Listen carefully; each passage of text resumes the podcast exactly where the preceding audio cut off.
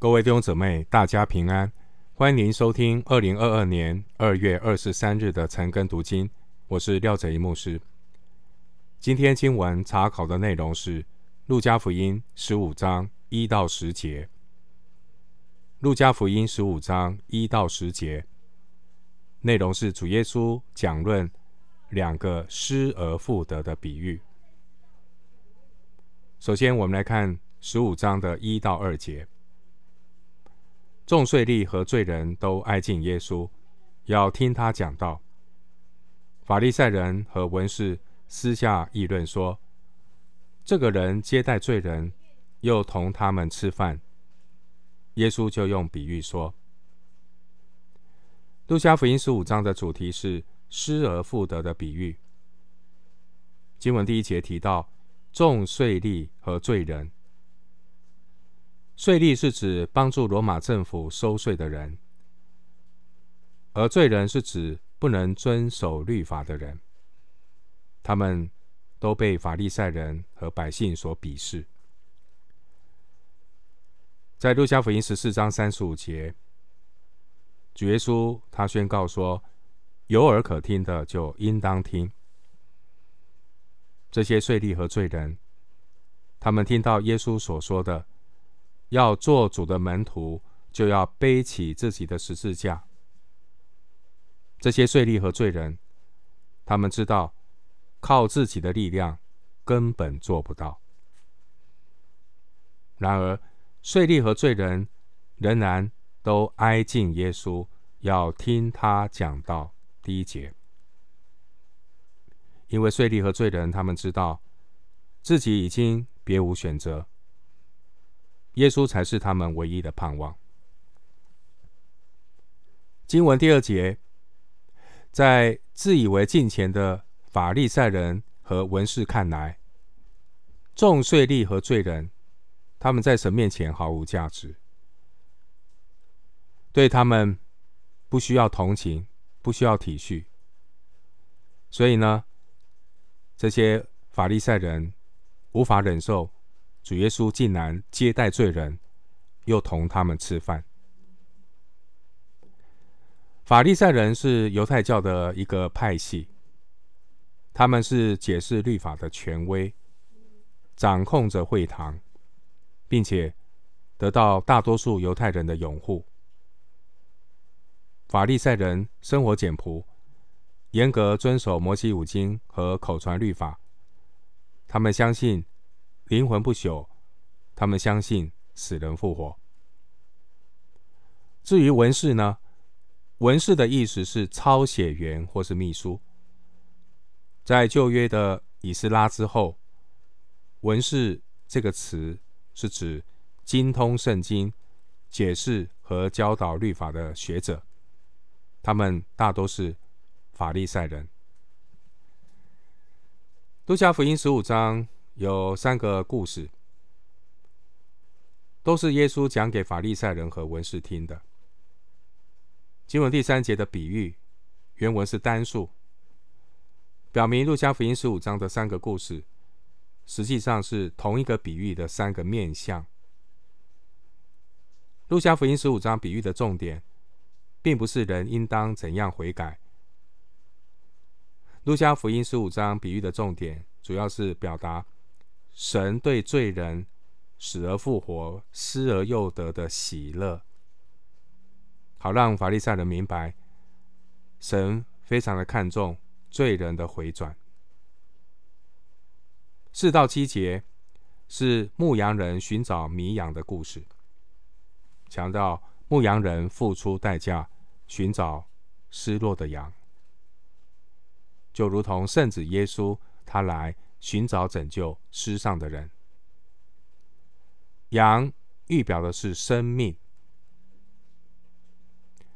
另外八到十节的经文是谈到一个比喻，富人寻找掉落钱币的这样的一个故事。比喻强调这位富人不断的寻找失落的钱币。富人他点灯来找。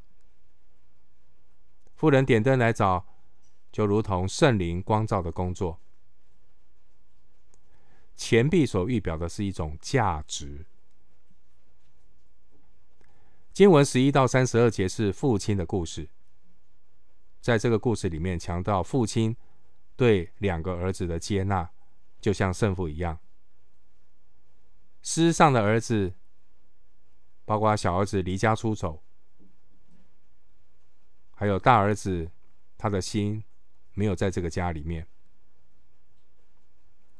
小儿子离家出走，小儿子他所丢失的是什么呢？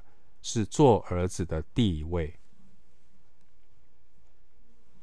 上帝要来，借着耶稣基督来恢复我们跟神的关系，恢复我们人尊荣的地位。继续，我们来看路加福音十五章四到七节：你们中间谁有一百只羊，失去一只，不把这九十九只撇在旷野，去找那失去的羊，直到找着呢？找着了，就欢欢喜喜的扛在肩上，回到家里，就请朋友邻舍来，对他们说：“我失去的羊已经找着了，你们和我一同欢喜吧。”我告诉你们，一个罪人悔改，在天上也要这样为他欢喜，叫比为九十九个不用悔改的义人欢喜更大。经文四到七节。第一个比喻是牧羊人的故事，在这个故事里，失去的羊代表失丧的罪人。这只羊知道自己已经迷路了，他也知道周围的环境非常的危险，但不知道怎样回去。而寻找这只迷羊的牧人，就如同在旧约中所描述那弥赛亚的形象。可以参考耶利米书三十一章十到十一节，以赛亚书四十章十一节，以西结书三十四章十一到十二节，还有十六节。救主弥赛亚不但付出代价去寻找失去的羊，并且因为找到了而欢欢喜喜。古代的牧羊人通常会结伴放羊。牧羊人把这九十九只撇在旷野，应该是请同伴把羊群领回家，因为他们会结伴一起放羊，所以不是撇下不管，而是请同伴把羊群领回家，然后他去寻找那一只走失的羊。牧羊人寻找。羊的这个比喻重点，并不是说牧人不重视另外九十九只羊。比喻的重点是强调那只失去的羊更需要怜悯。即使世界上只有百分之一的罪人，耶稣基督也会付出十字架的代价，因为神不愿有一人沉沦。彼得后书三章九节。牧羊人找到了迷羊，他的朋友就一同欢喜。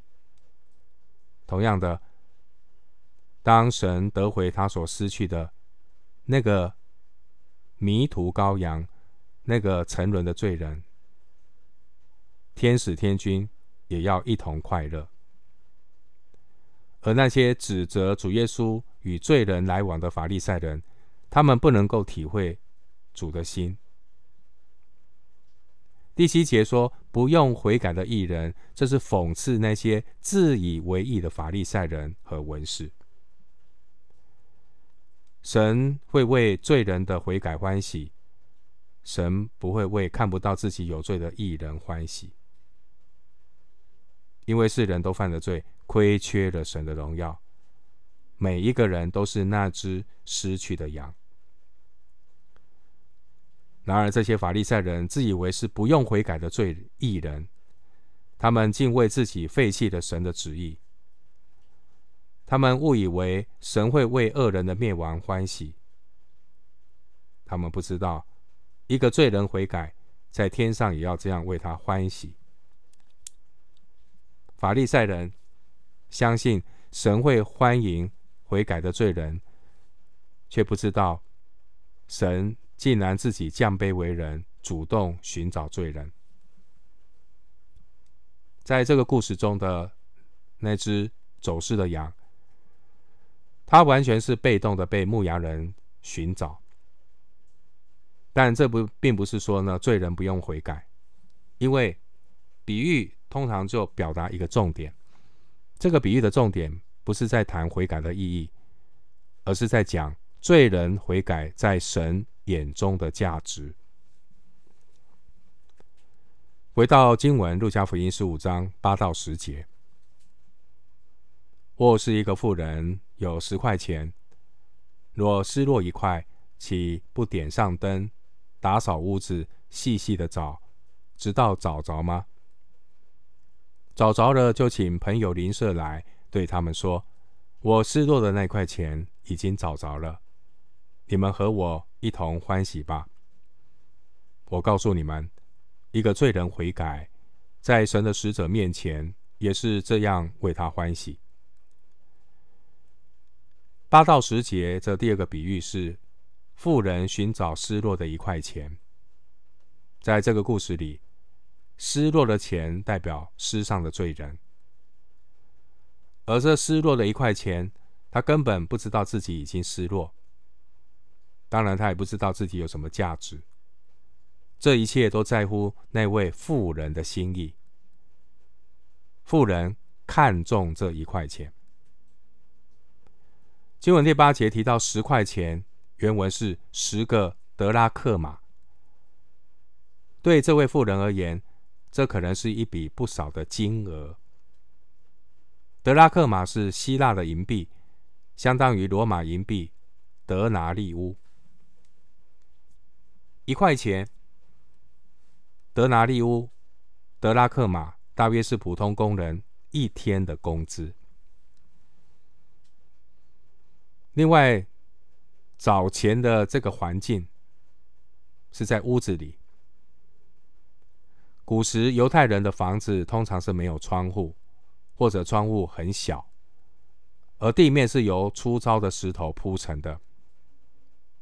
地面石头之间的缝隙很多。所以钱掉下去可能会滚到缝隙里，因此富人呢必须点上灯，打扫屋子，细细的找。第八节，对这位富人而言，这一块钱是有重要的意义。对于神来讲，每一个罪人都是重要的，因为人是按着神的形象造的，只不过罪让人失去的那个形象，形象失落了。虽然许多罪人不知道自己已经失落，也不清楚自己有什么价值，然而神不会轻看任何的人。凡是他所拣选，他都要细细的找，直到找到。在这个故事里，失落的钱币完全是被动的，并没有借着悔改让自己被找到，但。这并不是说罪人不必悔改，因为十五章的比喻所表达的，主要不是悔改的意义。这比喻主要要表达的是，罪人的悔改在神眼中的价值，神很看重，不愿意一人沉沦，乃愿人人都悔改。我们今天经文查考就进行到这里，愿主的恩惠平安与你同在。